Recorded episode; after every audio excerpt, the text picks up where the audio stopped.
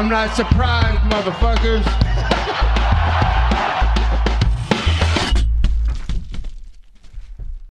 Bienvenue dans l'épisode numéro 43 du Guillotine Podcast. On va passer en revue UFC 267 à Abu Dhabi le samedi 30 octobre. Carte énorme, hein, euh, deux title fights, un intérimaire et d'autres combats qui étaient super importants dans leurs catégories respectives. On va passer en revue le pay-per-view. J'ai pu regarder un peu les prélims, mais pas autant que je le voulais. Alors on va se concentrer uniquement sur le pay-per-view. Et on peut commencer directement avec le premier combat de la soirée du pay-per-view. Magomed Ankalaev contre Volkan Ozdemir.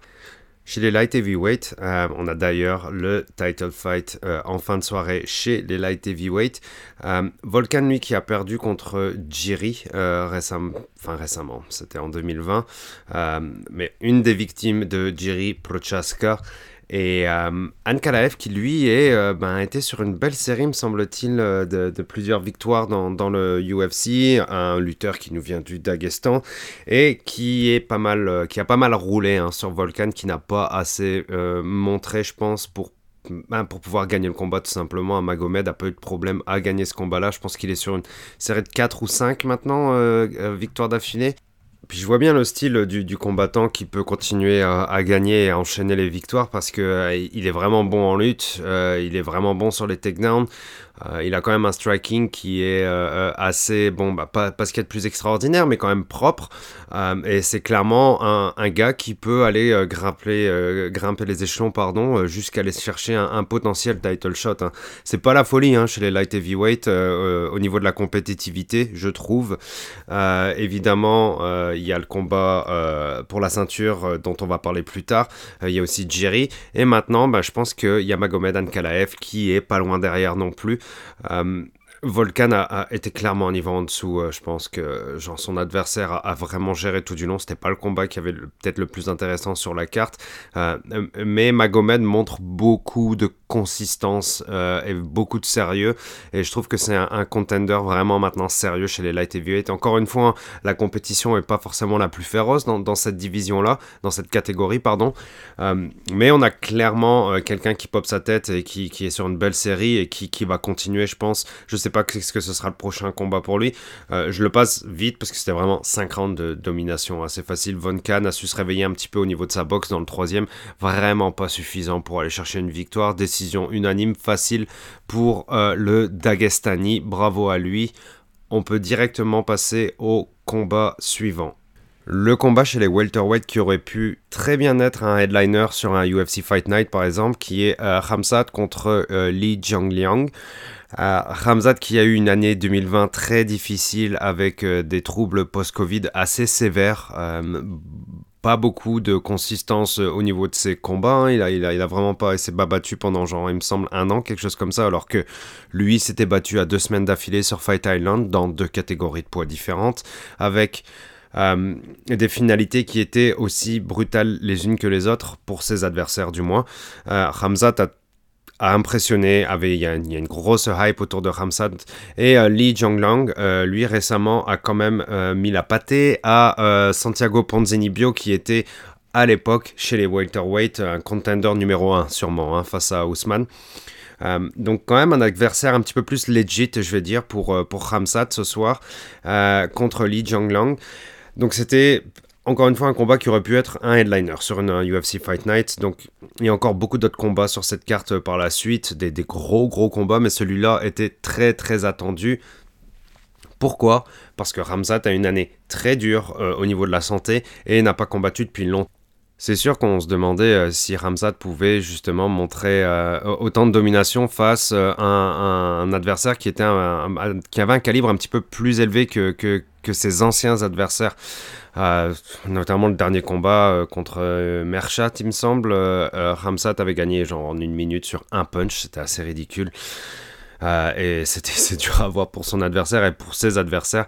Mais clairement, ce soir, enfin hier soir, pardon, le, samedi 30, euh, Ramzad a montré qu'il était genre ben, un des champions de la catégorie de la violence ultime. je vais appeler ça comme ça.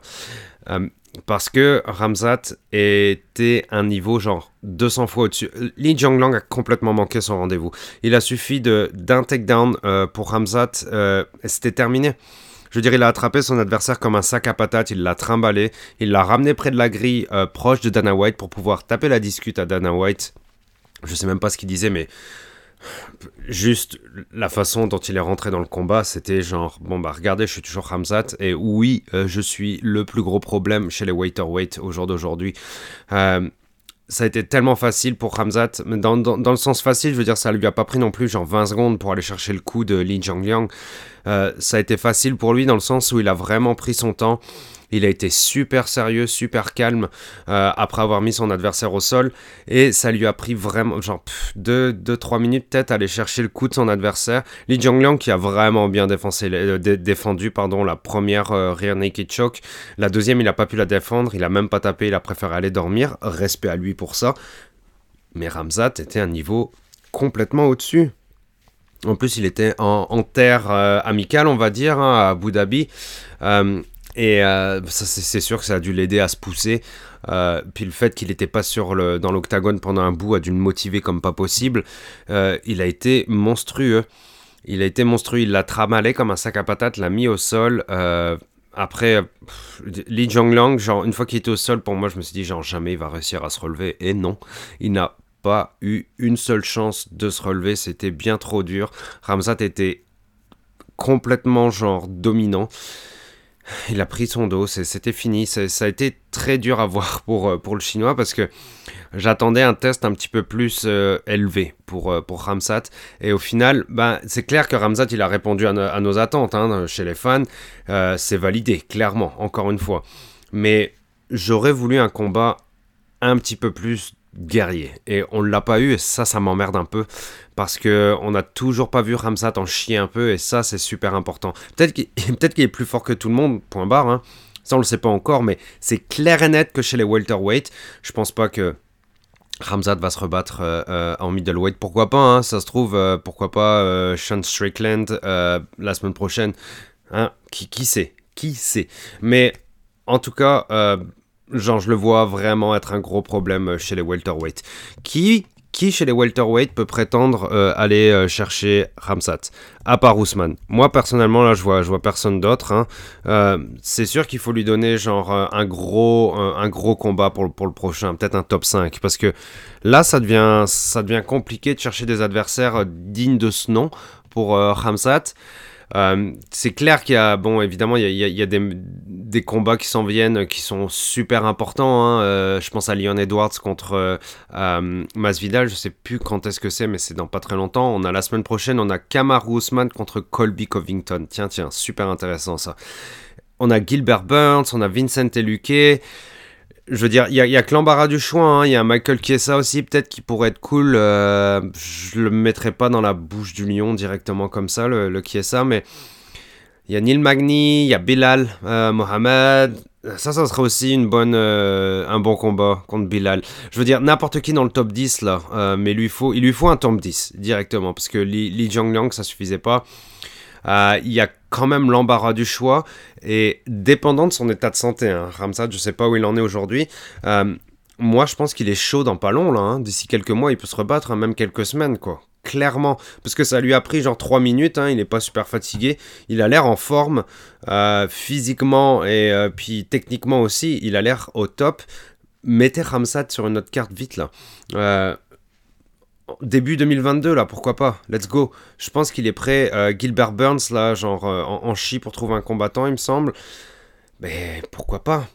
Je sais, ça pourrait paraître un peu vite, quoi, mais euh, on va pas se mentir. Hein, Ramzat a un gros niveau et puis il est capable d'être compétitif contre les top 5, je pense. Rendez-nous Ramsat vite encore. Moi, je veux voir un combat où Ramsat en chie un petit peu. Euh, et pas que au striking, hein, je veux le voir en chie un peu, genre au niveau du wrestling. C'est sûr, directement, on pense à Kamaru. Mais Kamaru se bat euh, la semaine prochaine, dans 5 jours ou 6 jours, contre euh, Colby Covington. Ça va être dur de, remettre Ousmane contre, directement contre Ramsat. Et je, sais, je saute des étapes, mais pour moi, il a été super dominant. Encore une fois, donnez-lui un gros combat vite. Bravo à Ramsat, Smash à fond, euh, clairement, genre. un gros problème pour la division. Bravo à lui. Ça va être dur pour Li Jiangliang de rebondir, mais encore une fois, il y, a un paquet de, combattants chez les welterweights, c'est sûr, euh, ça, va bien se passer pour lui pour la suite. Mais euh, Ramzat là, ouf, il fait peur. Il fait très très peur. On peut passer au combat suivant. Euh, Alexander Volkov contre Martin Tiboura. Je vais passer le combat assez rapidement parce que le rythme a été quelque peu soporifique hein, entre les deux combattants. Il a fallu attendre, je pense, on va dire le troisième round pour que Volkov passe la, seconde. Et la boxe de Volkov était vraiment pas mal. Hein. Tiboura, euh, lui justement, qui était sur une belle série de victoires, il me semble qu'il parlait de 4 ou 5. Ben, Volkov est arrivé et puis a mis un terme à tout ça.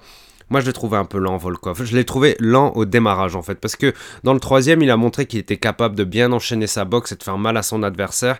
C'est sûr que sa taille l'aide, hein, bien sûr, il avait plus de range que Marcin euh, Tibura, le Polonais. Mais euh, bon, Volkov, au moins, a eu le mérite de passer la seconde dans le troisième pour pouvoir, genre, gagner euh, par la décision hein, euh, euh, à la suite des trois rounds. c'est cool pour lui hein, parce qu'il a 33 ans, il n'est pas vieux encore. Et puis Volkov a toujours été genre constant, on va dire, chez les heavyweights. Il a toujours été là, toujours dans le top 10, toujours un contender sérieux. là, c'est plus dur, évidemment. On sait qu'en haut, hein, c'est les Gan et les Nganou. Et puis il y a Miocic qui est pas loin non plus. Bam Bam s'en vient doucement c'est pas la catégorie la plus compétitive, hein, mais euh, Volkov a toujours été là, respect à lui pour ça. Euh, euh J'irai pas jusqu'à dire jusqu'à belle victoire, mais quand même, genre, beau round dans le troisième, beau round et victoire à la décision unanime pour Volkov. On peut passer à l'autre combat qui était genre un des, une, une des grosses grosses affiches de cette carte pour moi, clairement. Islam contre Dan Hooker. Dan Hooker, le, guerrier, euh, dans le sens où euh, ben, lui euh, était censé rentrer chez lui en Nouvelle-Zélande, mais Islam ayant perdu son, son adversaire qui était Hardier, quelqu'un du step-in, et ce quelqu'un se nomme Dan Hooker. Dan Hooker qui a combattu a genre, il me semble, deux ou trois semaines contre Nasrat, et puis il avait montré genre vraiment un beau un, beau combat, euh, vraiment tout en maîtrise et contre un adversaire qui était vraiment pas du même calibre qu'Islam, mais quand même dans les conditions où il avait dû couper le poids, prendre l'avion à la dernière minute, etc., etc., c'était vraiment une bonne performance. Et puis, euh, Dan Hooker a eu le mérite de re une fois step in pour euh, un, combat contre un adversaire que personne ne va rencontrer chez les lightweight, qui est un problème chez les lightweight depuis plusieurs années, mais qui, comme Khabib, a toujours galéré petit à petit un peu à avoir un adversaire quelque peu de, de, grand nom, on va dire. qu'il il a toujours eu galéré à avoir un grand nom. Il a toujours été remis en question parce que, soi-disant, il s'est pas battu contre les meilleurs, etc. Bah aujourd'hui, ça s'en vient. Il, se bat contre des top 10 régulièrement maintenant. Euh, le dernier en date étant Dan Hooker. Et Dan Hooker, euh, ayant montré un bon dernier combat récemment, euh, bon, il, a perdu contre, euh, il a perdu contre, pardon, contre Dustin Poirier aussi il y a pas longtemps. Bon, c'est pas une tare hein, de perdre contre Poirier. Donc quand même pour Islam, vraiment un bel adversaire, un beau test. Parce que Hooker est super bon dans le striking et puis au sol, c'est voilà, son surnom c'est Hangman. Donc attention au choke. Et, et Islam est, un monstre. Donc c'est un, un beau match-up. Mais on n'a pas de combat. Et ça, ça me fait gravement chier pareil. Euh, genre, je m'en cache pas, hein, j'adore Dan et, mais d'un côté, genre, j'adore aussi voir euh, Islam se battre parce que son, son grappling et sa lutte sont super agressives et le flow est magnifique, c'est fluide, c'est beau quand Islam se bat, je trouve. C'est vraiment beau, son grappling est super beau. Et euh, Dan je pense qu'il s'est fait prendre sur un takedown après le deuxième kick seulement. J'ai vu son premier kick partir, bon, c'était un low kick, il me semble. Euh, peut-être le troisième, bref. C'était dans les premiers du moins. Et euh, le deuxième était un peu plus hésitant. Et, voilà. Euh, ça, ça, fait, ça fait mouche direct pour Islam qui a juste eu à le, mettre down, à, attraper un kick. Ça a été une grossière erreur pour Dan. Et Islam a fait du Islam après, hein, genre, a, suffi de, ramener Dan contre la cage. Il y avait Khabib qui était juste derrière pour le dire quoi faire. Dan a pas bien défendu la Kimura, il était pas content de lui d'ailleurs de pas avoir défendu cette Kimura comme il le fallait. Euh, je pense que c'était défendable. Euh, il est resté bloqué, il aurait dû bouger comme il le fallait pour pouvoir défendre cette, euh, prise. Et Islam a passé, heureusement que Dan a tapé hein, pour la, Kimura parce que genre, je voulais pas qu'il se blesse non plus. mais dur quoi, parce que ça, a été fini en deux minutes. Et Hooker a pas pu se montrer, et ça, ça fait chier, il n'y a pas eu de combat. Je pense qu'on aurait pu avoir une guerre et on, aurait pu voir Islam souffrir un peu, mais pas du tout quoi. Islam a survolé les débats. Islam est le problème chez euh, les lightweight qui est et qui a toujours été une des divisions les plus compétitives dans le UFC. Ah, ah, évidemment un grand bravo à lui, hein. c'est cool etc mais euh, Islam là, euh, s'il mérite pas un title shot, il mérite euh, genre un combat qu'il ramènerait proche du, qu'il ramènerait sur un title shot. Je veux dire là il y a encore une fois, c'est tellement compétitif hein, chez les lightweight, ça va être dur, mais il mérite là. Là, c'est le moment, genre, on, est prêt à, euh, à, aller chercher, genre, euh, ben, Islam pour, pour une ceinture, je pense. Euh, c'est clair que moi, je rêve d'un Islam contre là. C'est sûr et certain, parce que Oliveira, lui, peut se prendre une droite et se relever. On l'a vu contre Chandler, hein, c'est un monstre aussi. donc, ce serait un combat qui serait vraiment fou. Islam, là, aujourd'hui, est à 21-1-0, hein, après avoir battu Hooker. Euh, c'est impressionnant, évidemment, ça nous fait penser euh, à, du Khabib. Je sais, il y, a une défaite là-dedans, mais je pense pas que ce soit la catastrophe. Hein, sur, toutes les victoires d'affilée qu'il y a eu récemment. En plus, pour euh, Islam, c'est que, que, que impressionnant, quoi. Ça, ne peut être que impressionnant. Euh, il fait peur c'est un problème. Comme, comme Ramsat est un problème chez les welterweight, mais lui c'est plus récent, plus hype, etc. Islam est un huge problem chez les lightweight. Énorme. Ça va être dur. Euh, J'ai hâte de voir la suite chez les lightweight. De toute façon, ça a toujours été une, catégorie ouf euh, dans, le, dans le UFC. Vraiment, euh, vraiment curieux de voir la suite. Ça me fait chier pour Dan Hooker, mais ça me fait chier surtout pour le combat parce qu'on n'a pas vu ce qu'on aurait voulu voir, qui est une guerre on peut passer au prochain combat qui est le co-main, qui est le premier euh, combat de cette carte pour une ceinture intérimaire, je le rappelle. Donc Petroyan qui a Puterian, pardon, hein, si on le prononce mieux, euh, qui a perdu sa ceinture suite à une disqualification sur Aljo, euh, combat qui a fait énormément de bruit. Euh, qui a montré énormément de rengaine euh, contre euh, le, le jamaïcano-américain, hein, à la Jermaine Sterling. Ça a, été, ça a été un peu chiant, quoi, parce que, je veux dire, Aljo, lui, euh, bon, il a gagné la ceinture, mais je pense pas qu'il voulait gagner la ceinture comme ça. Hein, et puis, il y a eu énormément de back and forth, etc. Et puis, au moins, Putorian a eu la décence d'accepter ce combat. Ça, c'est cool. Contre Cory Sandhagen, qui est, lui, euh, un monstre, euh, aussi chez les Bantamweight. Les Bantamweight, qui est après ce combat-là de ce soir encore plus, peut-être la meilleure catégorie en MMA suite au mouvement incroyable et au volume que livrent les combattants. C'est une des meilleures catégories, je veux dire, ça va vite, euh, ça part dans tous les sens, c'est rapide, euh, il y, a du knockout power, il y a du grappling de fou, et là, on s'est encore une fois régalé. Je veux dire, les deux adversaires sont, sont dans le top 3, euh, en tout cas, hein, chez, facile, hein, dans, dans les bantamweight avant ce combat. Donc c'est sûr, euh, moi je partais sur, euh, c'est clair et net, il va y avoir de la bagarre back and forth et 5 rounds de complète folie. Premier round pour Sandhagen, je pense, mais déjà il y avait, du, il y avait un, niveau exceptionnel entre les deux combattants, hein, clairement, euh, que du striking que du striking. D'ailleurs, principalement hein, sur le combat, que du striking. Euh, ça, c'est cool parce que Peter Ryan est très bon euh, sur les throws. En judo, il est capable d'envoyer ses adversaires voler. Il est bon au sol. Il est bon en ground and pound. Il est bon en jiu-jitsu. Euh, mais c'est surtout son striking, moi, qui, euh, m'intéresse énormément. Peter Ryan et Cory Sandhagen, pareil. Et eh ben, tant mieux. Les deux combattants nous ont livré ça pendant quasiment 5 rounds. deuxième round, c'était un petit peu plus rapproché je pense que ça aurait pu être donné à, à, à n'importe qui entre les deux adversaires. Euh, ça aurait pu être donné pour Puterian, ça aurait pu être donné pour Sandhagen. Euh, mais à partir du troisième, quatrième, là, la donne change. Et c'est là où on voit que Puterian est un grand champion parce que Puterian a passé la vitesse supérieure dans euh, ben, peut-être le troisième ou en tout cas les championship rounds et c'est là que Cory Sandhagen a commencé à perdre. Je veux dire, les combinaisons de Puterian, quoi. Euh, je crois que c'est dans le quatrième où il avait envoyé Cory Sandhagen là sur un spinning bat fist. C'était complètement fou. Et à la fin du cinquième sur la cloche, pardon, euh, a envoyé un one-two plus un, spinning back kick dans la tête. deux fois, Cory Sandhagen s'est pris, genre, il s'est pris le crochet et le spinning back kick pour finir. Puterian a fini fort. Sandhagen, sur la fin, il commence à envoyer des takedowns désespérés. Je pense que c'était sur le quatrième. Et là, je voyais que, genre, ben, c'est là où on voyait la petite différence, petite, mais qui, au final, fait une énorme différence, hein, parce qu'à ce niveau-là, ça se joue sur des détails. C'est à ce moment-là où Cory Sandhagen a perdu au final. Je pense que c'était dans, dans, le quatrième. Euh, c'était ouais, c'était le tournant, euh, je pense, le quatrième, les Championship Round. Ça s'appelle Championship Round pour les champions. Euh, et c'est Puterian, le champion, clairement, à cet exercice-là. Sandhagen a, beaucoup subi dans le quatrième, hein, c'était beaucoup de défense. il avait plus la force, clairement pas la force de mettre Puterian au sol. et le cinquième, ben, a, gagné, quoi.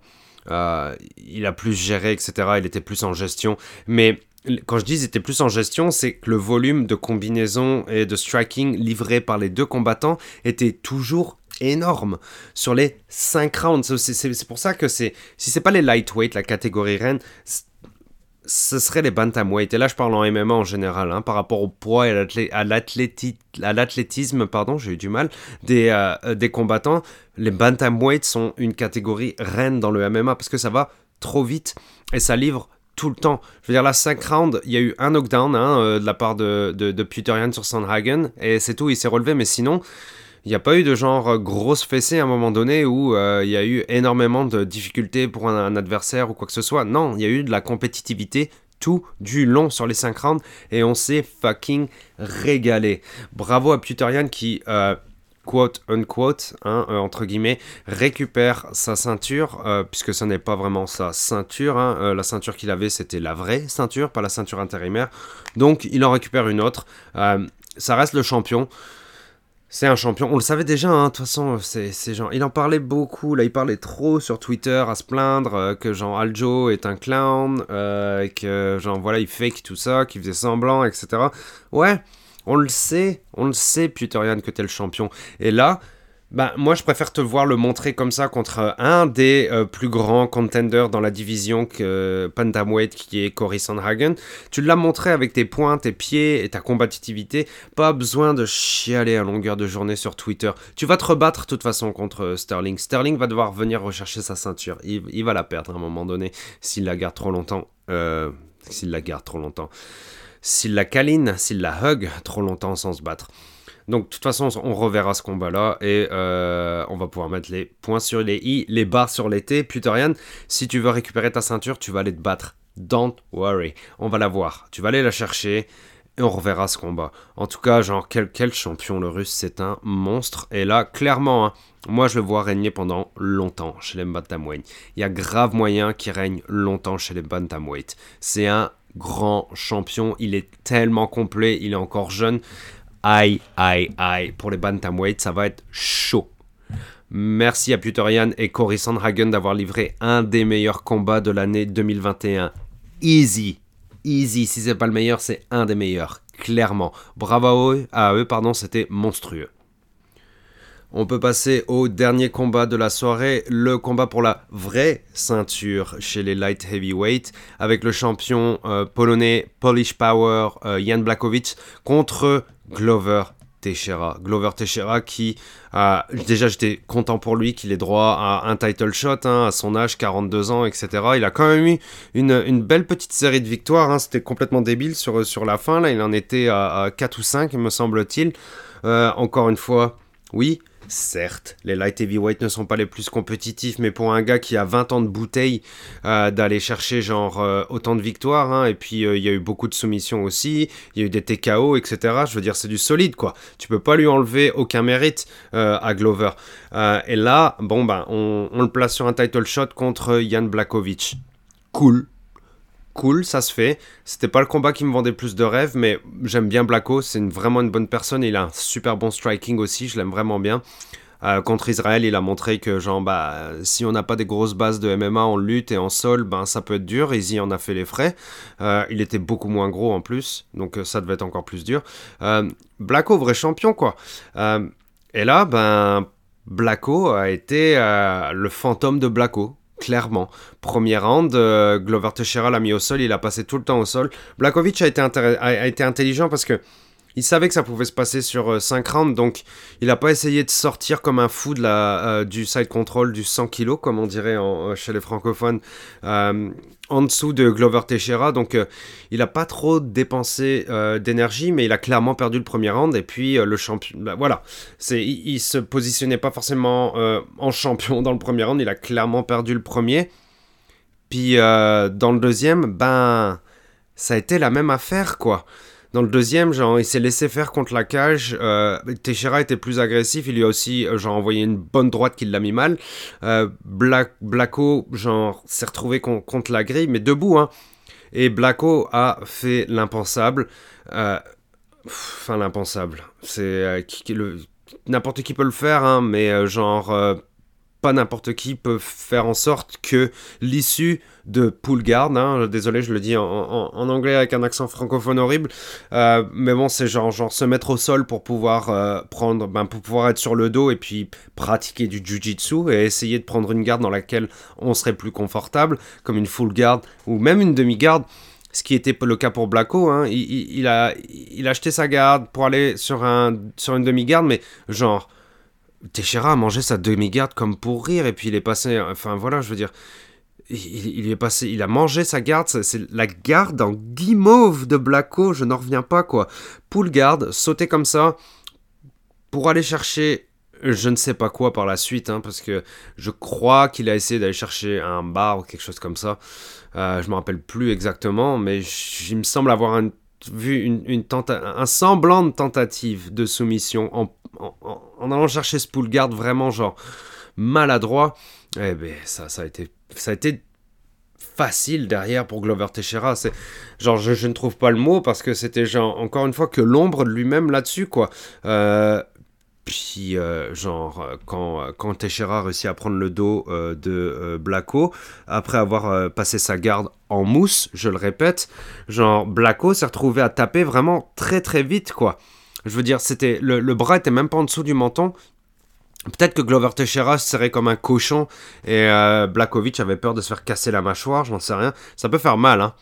Ça peut faire mal. Genre, pas, tu peux taper euh, en ayant l'avant-bras de ton adversaire quand tu te retrouves en étranglement euh, et que ton dos est pris. Tu peux, tu peux taper si ton adversaire genre serre comme un cochon qu'il a ta tête et que tu sens que ta mâchoire va exploser. Euh, genre, perso, j'aurais tendance à moins taper là-dessus, mais, euh, mais enfin voilà, si t'as une grosse tête et que l'autre se retrouve, enfin des gros bras, ce qui pourrait être le cas clairement de Glover Teixeira, je peux comprendre qu'on tape, mais enfin je veux dire perdre ta ceinture à 38 ans là, c'est chaud c'est chaud pour Blacko de perdre cette ceinture-là. Là. Et, c'est pour ça que je comprends pas qu'il ne soit pas battu pour sa vie. C'est comme, euh, par exemple, je vais faire un, parallèle avec Volkanovski qui s'est retrouvé genre euh, dans, la, dans la guillotine, mountain guillotine de, euh, de Ortega. Et après dans le triangle d'Ortega, enfin je veux dire, dans sa tête c'est genre je vais perdre la ceinture et il a donné sa vie pour sortir de cette soumission. Blakovic il a pas donné sa vie. Il est, ben, il a, il a donné sa vie dans le sens où il a abandonné, quoi. Mais pas dans le sens où, genre, euh, je préfère mourir plutôt que de me faire choquer, quoi. Non. C'était vraiment rapide.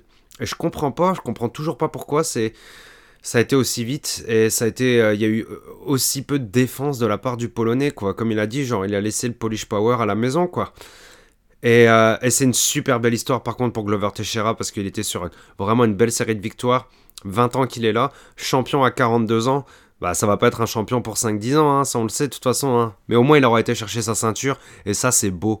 C'est ça qui est beau dans le sport, je veux dire. Ça reste genre deux gars dans une cage qui ont de l'expérience de fou, hein, 38 versus 42 ans. Euh, qui ont une expérience de fou, n'importe quoi peut se passer, et là, ça s'est passé, quoi. Glover Teixeira était plus malin, a été plus fort, et il mérite d'avoir été chercher cette ceinture, quoi. C'est vraiment beau pour lui, parce que, je veux dire, qui peut rêver d'aller chercher une ceinture à 42 ans, quoi? C'est chaud. Euh, et, il l'a fait. Et bravo à lui parce que je suis content, c'est beau. C'est vraiment beau pour Teixeira et, il le mérite parce que Blacko mérite absolument pas d'avoir une ceinture pour moi après une performance comme ça, quoi. C'est pas possible, je comprends toujours pas.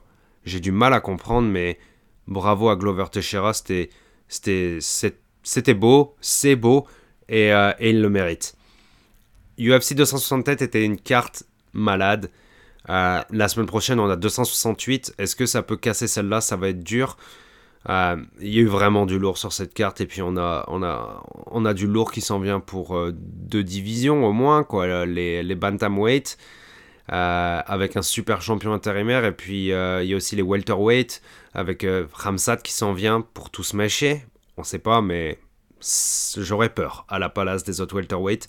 Puis on a aussi les lightweight, hein. donc ça nous en fait trois avec Islam qui continue de dominer d'une façon assez impressionnante, pour le moins que je puisse dire.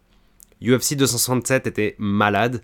Euh, ben, c'était une, une, carte de fou. On s'est régalé et il y a la semaine prochaine 268 au Madison Square Garden. Ça va être malade aussi. J'ai hâte de le voir. Merci pour l'écoute. Euh, allez me suivre sur euh, guillotine at 514, guillotine podcast sur Twitter, at guillotine 514. Merci à vous. Je pense qu'on se revoit la semaine prochaine. Ciao